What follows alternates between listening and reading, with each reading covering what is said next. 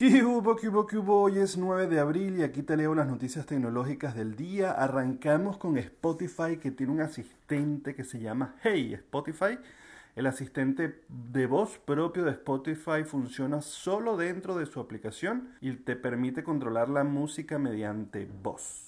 Pues sí, el más estilo Siri o Google, este tiene su propio asistente que te permite controlar todo. De hecho, con todos los demás asistentes también podemos abrir y poner a reproducir, pero ahora con esto, pues Spotify tiene su propia alternativa, su propio asistente para navegar dentro de la propia aplicación. Una de las limitantes es que solamente funciona dentro de la aplicación de ellos, o sea, de Spotify, pero bueno, pudieras usar otro de los asistentes para decirle que abra Spotify y después entonces una vez dentro le puedes decir eh, toda la información que quieras que maneje, como eh, controlar la reproducción de la música a través de comandos de voz o pedirle que reproduzca canciones, artistas o playlist determinado. Por ahora solamente una función en pruebas que poco a poco está desplegando el app de Spotify en algunos usuarios de iOS y de Android. No hay forma alguna de, forzar que esto aparezca, ya que se trata de pruebas internas de ellos y que lo van habilitando de manera aleatoria en sus diversos usuarios.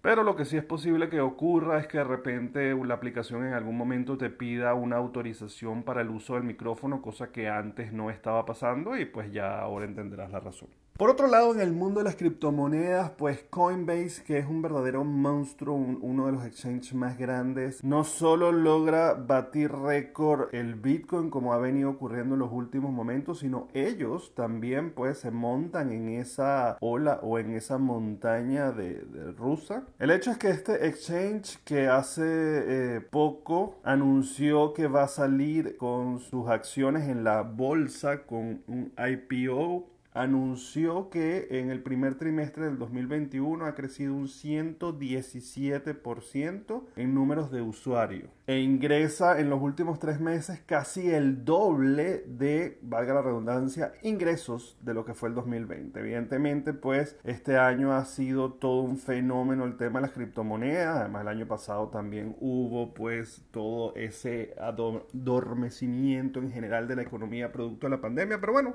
por las razones que sea, están duplicando el eh, ingreso. También han aprovechado para anunciar algunos datos importantes, como que 122 mil millones de dólares de los que tienen en sus activos pertenecen a instituciones y no a inversores independientes, lo cual es sumamente importante saber pues que no solamente personas están cayendo, como ya sabemos pues casos como Tesla y muchas otras empresas que han anunciado su participación en el mundo de las criptomonedas, pues Coinbase lo está ratificando al decir que 122 mil millones de dólares de los que ellos custodian en criptoactivos está pertenece a instituciones. Definitivamente este anuncio, así como el que van a salir a bolsa, genera muchísimas expectativas, es una muy buena información para este mundo de criptomonedas, todo el mundo lo está esperando, se esperan grandes diferencias en precios, sería absolutamente irresponsable decir o asegurar que va a subir, pero todo pareciera indicar que con la salida pues esto va a ser una manera más de invertir de forma indirecta en el mundo de las criptomonedas. Ya ocurrió hace algunos años con la salida de los ETF y ahora pues si vas poder invertir en acciones de uno de los más grandes exchanges de criptomonedas, de alguna manera estás invirtiendo o apostando